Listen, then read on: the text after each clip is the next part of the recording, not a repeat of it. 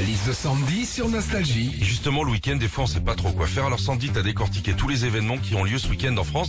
Il y a certains dont tu voulais nous parler. Hein. Ouais, Philippe, et le premier est en Moselle.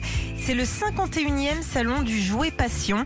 Tous les fans, tous les passionnés de jouets anciens et de collections sont attendus dimanche au centre Éric Tabarly à Morbach. Au- Autant dire que ce salon risque d'en démanger plus d'un.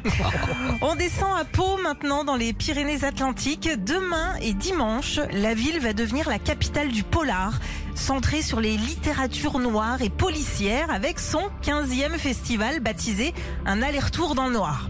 Ou si vous préférez, un aller-retour chez Mylène Farmer. On, on salue. Bisous.